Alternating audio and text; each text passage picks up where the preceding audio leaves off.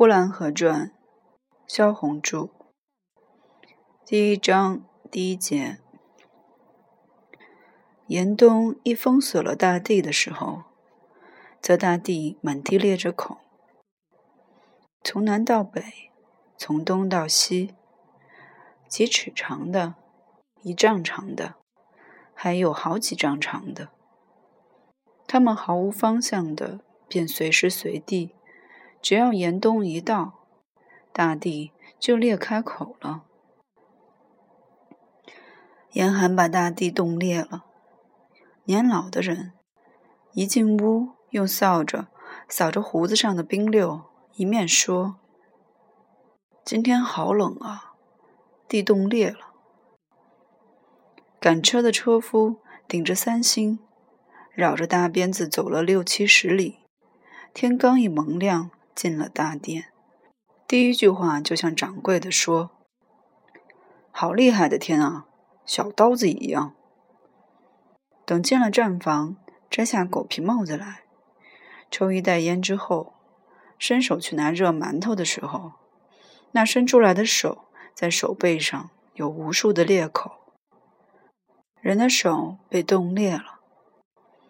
卖豆腐的人清早起来，沿着人家去叫卖，偶一不慎，就把盛豆腐的方木盘贴在地上，拿不起来了，被冻在地上了。卖馒头的老头背着木箱子，里边装着热馒头，太阳一出来就在街上叫唤。他刚从一家出来的时候，他走得快，他喊的声音也大。可是过不了一会儿，他的脚上挂了掌子了，在脚心上好像踏着一个鸡蛋似的，圆滚滚的。原来冰雪封满了他的脚底了，使他走起来十分的不得力。若不是十分的夹着小心，他就要跌倒了。就是这样，还是跌倒的。跌倒了是很不好的。把馒头箱子跌翻了，馒头从箱底一个一个的跑了出来。旁边若有人看见，趁着这机会，趁着老头子倒下一时还爬不起来的时候，就拾了几个，一边吃着就走了。等老头子挣扎起来，连馒头带冰雪一起捡到箱子去，一数不对数。他明白了，他向着那走不太远的吃他馒头的人说：“好冷的天，地皮冻裂了，吞了我的馒头了。”行路人听了这话都笑了。他背起箱子来，再往前走，那脚下的冰溜似乎是越结越高，使他越走越困难。于是背上出了汗。眼睛上了霜，胡子上的冰溜越挂越多，而且因为呼吸的关系，把破皮帽子的帽耳朵和帽前遮都挂了霜了。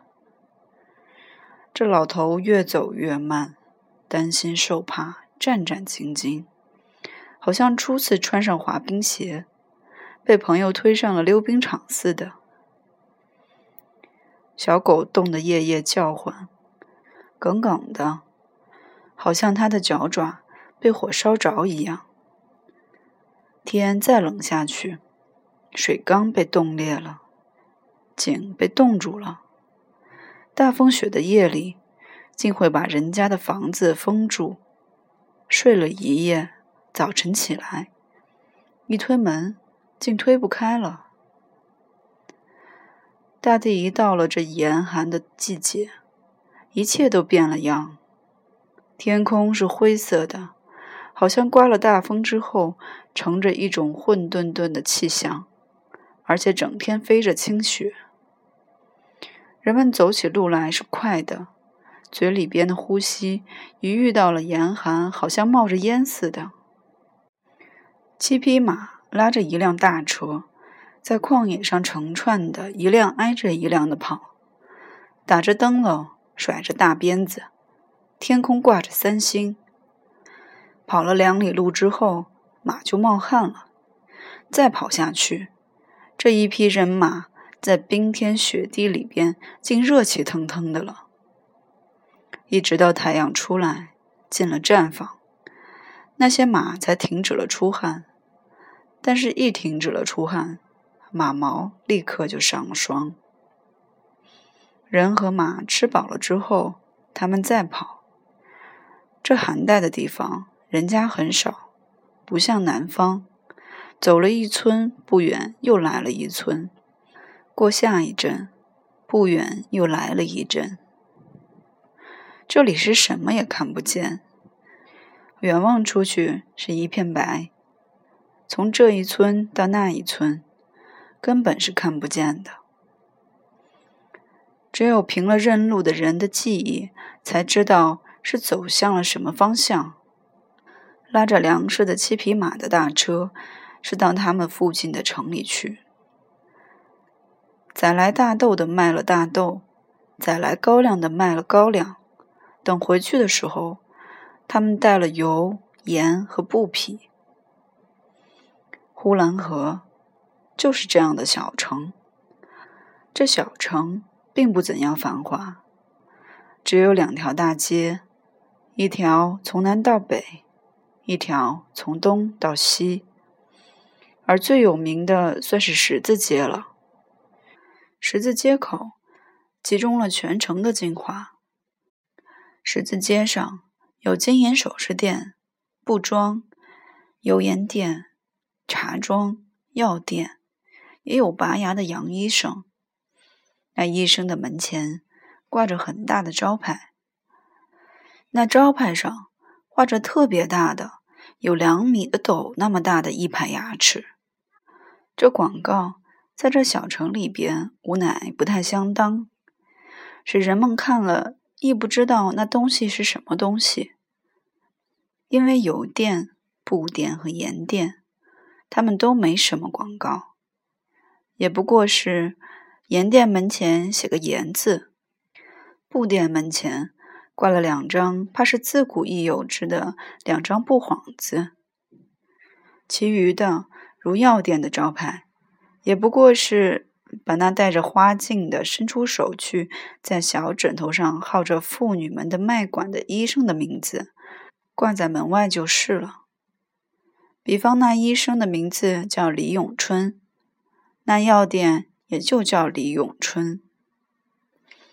人们凭着记忆，哪怕就是李永春摘掉了他的招牌，人们也都知李永春。是在那里，不但城里的人这样，就是从乡下来的人，也多少都把这城里的街道和街道上尽是些什么都记熟了。用不着什么广告，用不着什么招引的方式，要买的，比如油盐、布匹之类，自己走进去就会买；不需要的。你就是挂了多大的牌子，人们也是不去买。那牙医生就是一个例子。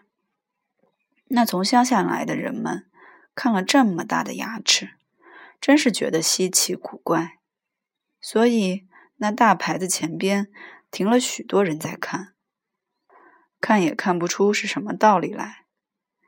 假若他是正在牙痛，他也绝对的。不去让那养法子的医生给他拔掉，也还是走到李永春药店去买二两黄连，回家去含着算了吧。因为那牌子上的牙齿太大了，有点莫名其妙，怪害怕的。所以那牙医生挂了两三年招牌，到那里去拔牙的却是寥寥无几。后来那女医生没有办法，大概是生活没法维持，她兼做了收生婆。城里除了十字街之处，还有两条街，一个叫做东二道，一个叫做西二道街。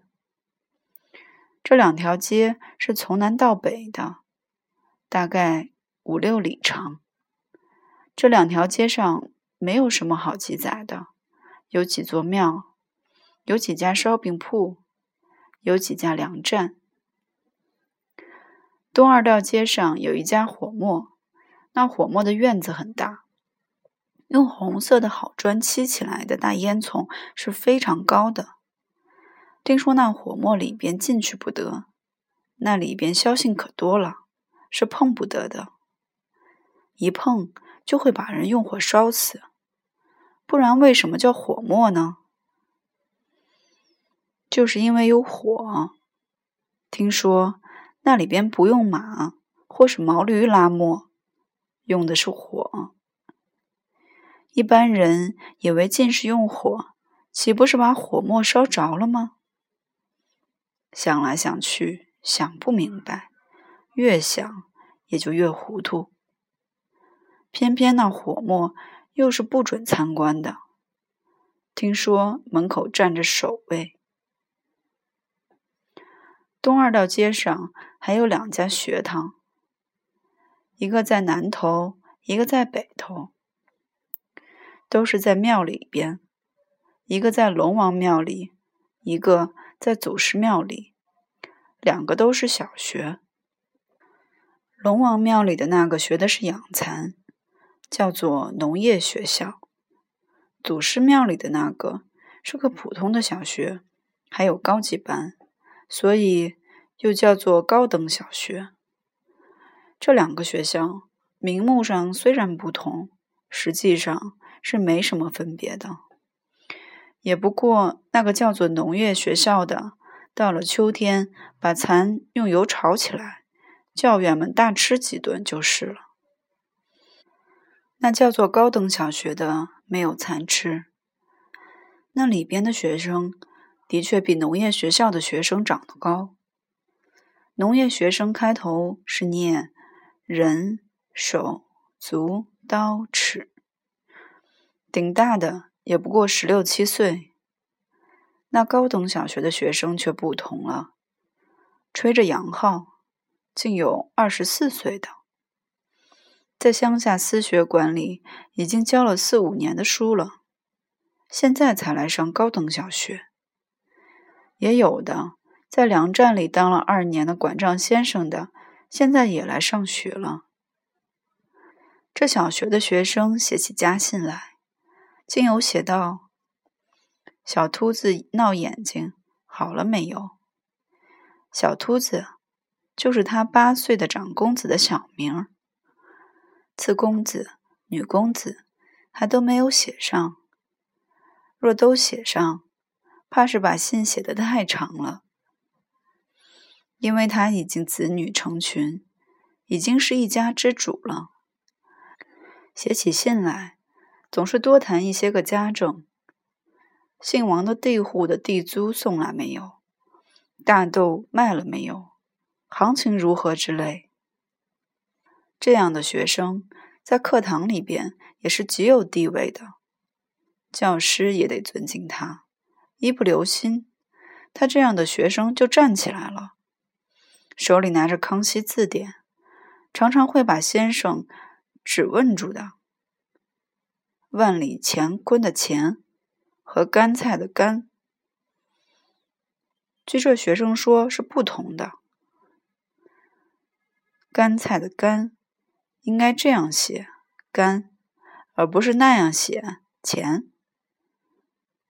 西二道街上不但没有火磨，学堂也就只有一个，是个清真学校，设在城隍庙里边。其余的也和东二道街一样，灰突突的。若有车马走过，则烟尘滚滚；下了雨，满地是泥。而且东二道街上有大泥坑一个，五六尺深。不下雨，那泥浆好像一锅粥一样；下了雨，这泥坑就变成河了。附近的人家就要吃他的苦头，冲了人家里满满是泥。等坑水一落了去，天一晴了，被太阳一晒，出来很多蚊子飞到附近的人家去，同时那泥坑也就越晒越纯净。好像在提炼什么似的，好像要从那泥坑里边提炼出点什么来似的。若是一个月以上不下雨，那大泥坑的质度更纯了，水分完全被蒸发走了。那里边的泥又黏又黑，比粥锅蛮乎，比浆糊还黏，好像炼焦的大锅似的，黑乎乎的，油亮亮的，哪怕苍蝇蚊子从那里一飞，也要粘住的。